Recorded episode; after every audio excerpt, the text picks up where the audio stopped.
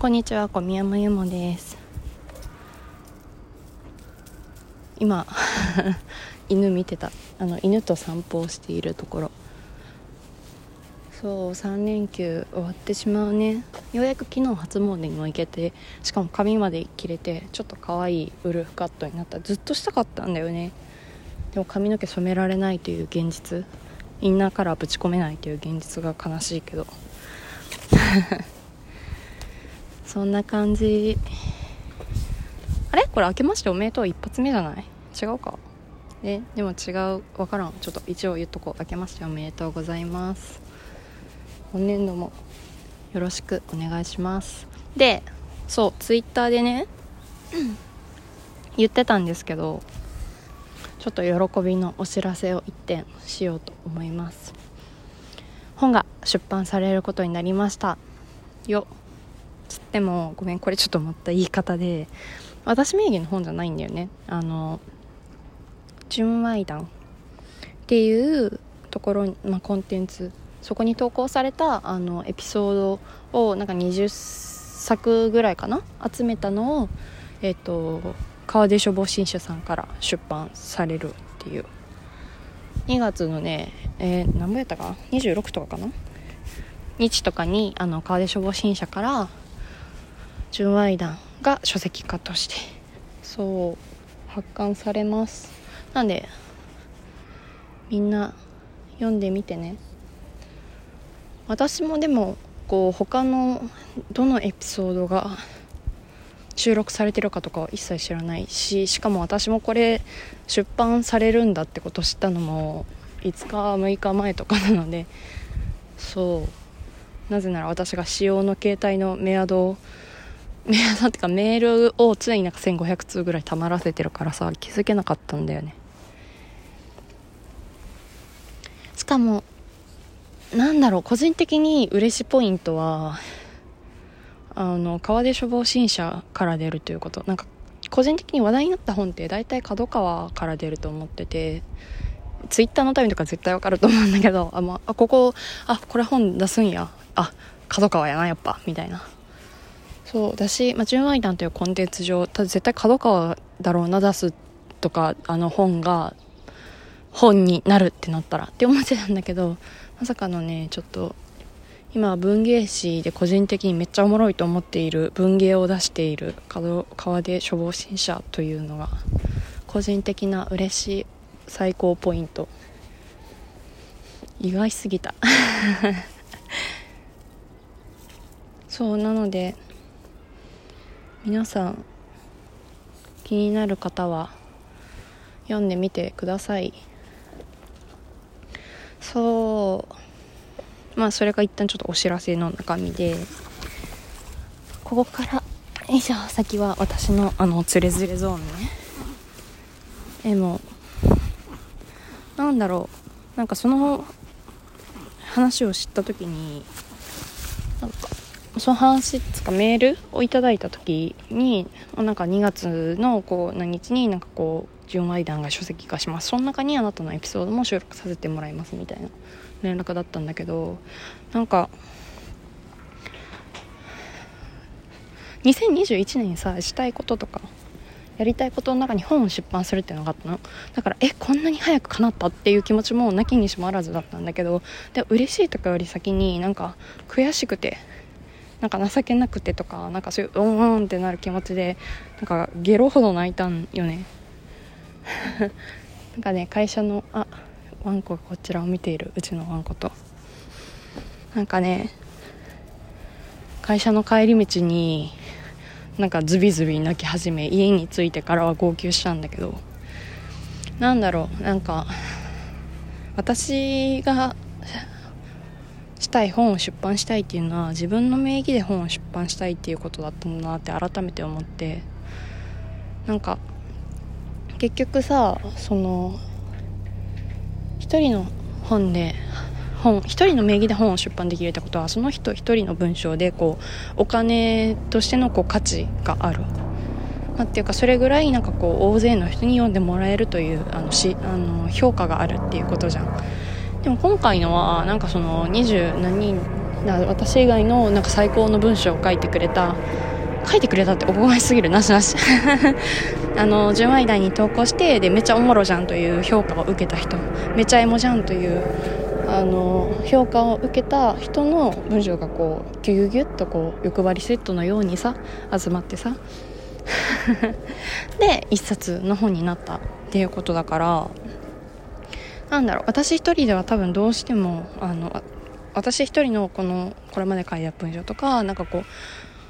そういうものではあの全然まだまだこうマネタイズできる代物ではないんだろうなっていうことも思ってお金にね。お金で買える価値がある買えないものはマスターカードでみたいなんじゃないけどさ。そうなんか商品になるってすごいシビアな部分だと思うからそういった意味で私の文章はまだこう全然そういう領域じゃないよなっていうことがやっぱりこう悔しかったのと別にお金が全てってんじゃないけど分かりやすいでも指標だよなと思って。だしなんか自分がこうこれまでうんその文章とか本とかそういうものに思い入れがすごく強いからこそなんかこう手放しで「シャオラ!」みたいな気持ちにすぐなれなかったんよねまあそういうところが一つとあとまあもう一つはってこれがほぼほぼマジでメインの気持ちなんだけどなんかその時多分1年前とかなんだよ多分ちょうど1年前とかに投稿して後輩とのね なんかもういい加減供養したいという気持ちで。でそれがちょうど1年前とかででもそこから今に至るまでなんかこうあの時の後輩との文章を超えれるようなものをなんかまだ書けてないなって思ってなんかそれが一番情けなくて悔しいなと思ったんですよね。なんだろう結局さうんなんか人とのそういうまあエモいが一つの評価軸になっている今さ YouTube の音楽でもなコメント欄にエモいとか夜一人で聞きたいみたいなコメント多いやん。っていう感じでだからなんかうんその純愛談。っていうのでなるとまあどうしてもこうセックスとかまああのまあ一夜の思い出とかさ浮気とか酒とかタバコとかなんかそういうのがあの要素要所要所に絶対あの入ってきやすいと思うんだけどなんかそれがなんかある程度の人の心を打つのってなんか正直当たり前な気がしてってみんなそういうさギーンってなる思い出多分一つ二つ持ってたりするじゃん。だからまあでもその中でもこううんなんか面白かったとかしんどくなったとかって言ってもらえるのはなんか純粋に私の文章が面白く書けたとか魅力的に見えたとかそういうことだと思うんだけどでもそれ以降なんだろう結局私が一番面白く書けるのってなんかまあ他人しかもなんかこう好きな他人恋愛として好きな他人が絡んでくる時がやっぱ一番おもろく書けるのかなとか結局あの後輩の文章なんだっていう。そうあの後輩かよっていう気持ちもねあるんだけど。そうだから面白いよあの別にそんな書けてないよなという。あそれがきっかけでさ講談社さんからこうエッセイ書かせてもらえる機会とかもいただけて。